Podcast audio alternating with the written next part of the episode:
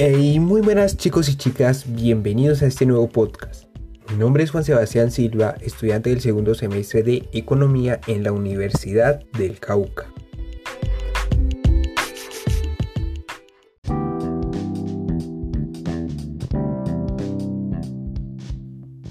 Y a continuación les hablaré un poco acerca del origen del capitalismo en Europa y cómo esto repercute en la historia económica de Colombia. Me centraré principalmente en cómo afectó el volumen de oro y plata que circulaban en Europa después del descubrimiento de América a los obreros y aristócratas.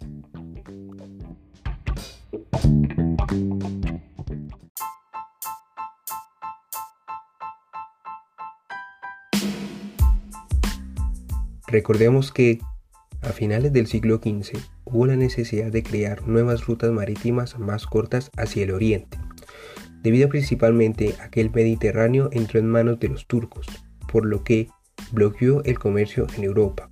A partir de esto, se descubre América como una solución económica que debido que aumentó el volumen de oro y plata que circulaba en Europa, en consecuencia el valor del oro y la plata disminuyó y el nivel de los precios en general aumentó.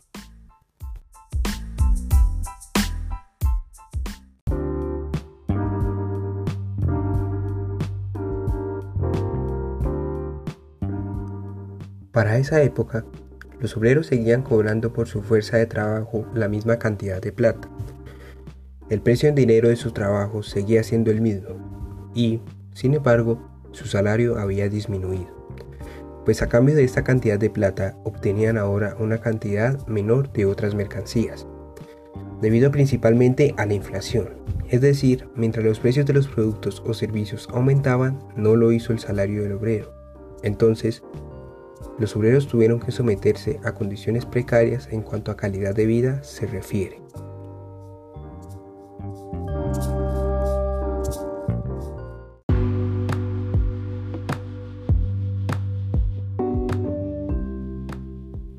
El aumento de los precios contribuyó al desequilibrio entre las clases en los inicios del capitalismo en Europa. En cuanto a los aristócratas, que eran los nobles de aquella época dueños de las tierras heredadas, tenían rentas fijas de la tierra. Con el aumento de los precios de las mercancías perdió capacidad adquisitiva y tuvo que ceder poco a poco ante la burguesía que surgía por esa época.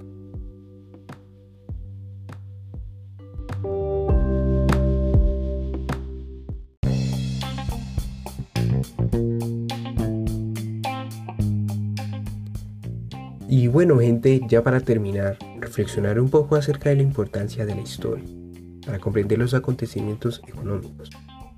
Principalmente considero muy importante que se diera a conocer la historia, debido a que, gracias a esta, los mismos problemas que surgieron ya no nos afectan en gran medida.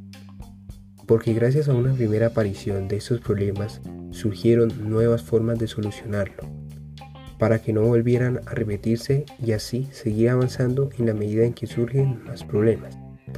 Por ejemplo, la inflación no es un problema reciente.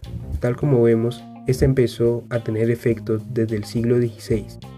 Y gracias a que este fenómeno surgiera, nos diéramos cuenta a lo largo del tiempo los problemas, causas y soluciones que se generaban debido a este.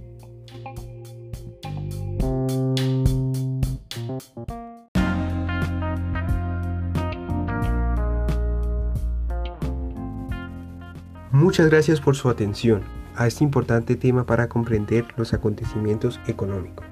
Los quiero mucho, cuídense y espero que hayan aprendido un poco de esos conocimientos, que no está mal verlos. Gracias, chao chao.